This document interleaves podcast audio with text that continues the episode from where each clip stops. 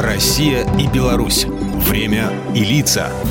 Здрасте, здесь Бунин, и сегодня речь пойдет о привычном для жителей больших городов виде транспорта. 115 лет назад в Петербурге открыли регулярное трамвайное движение – Первым трамваем, а точнее его главным предшественником, была конка. Городская железная дорога, вагоны которой тянулись одной или двумя лошадьми.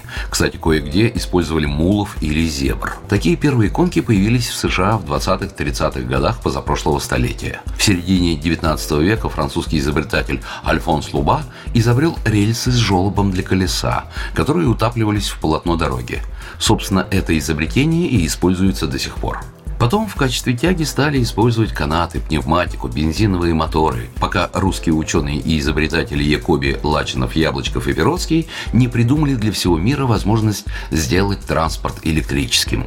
И понеслось. Точнее, поехало. В 1876 на участке железной дороги между Белоостровом и Сестрорецком Перовский испытал принцип передачи электроэнергии по рельсам, а уже через 14 лет он сумел двинуть, как тогда выражались в газетах, настоящий вагон на электрической тяге.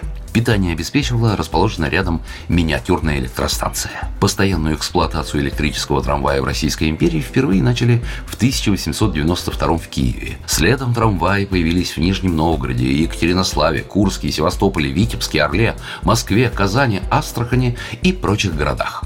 1914-му трамвай по объему перевозок стал основным видом городского транспорта, полностью вытеснив конно-железные дороги. Только в одной Москве в то время им пользовалось около 400 миллионов пассажиров в год. В Беларуси трамвай появился на год раньше, чем в Москве, и на 9 лет опередив столичный тогда Санкт-Петербург. Витебская городская управа заключила договор с французами, которые обязались за собственные средства построить электрическую железную дорогу вместе со всем необходимым для нее, ну ну и заодно подвижной состав. В июне 1898 Витебский трамвай был введен в эксплуатацию.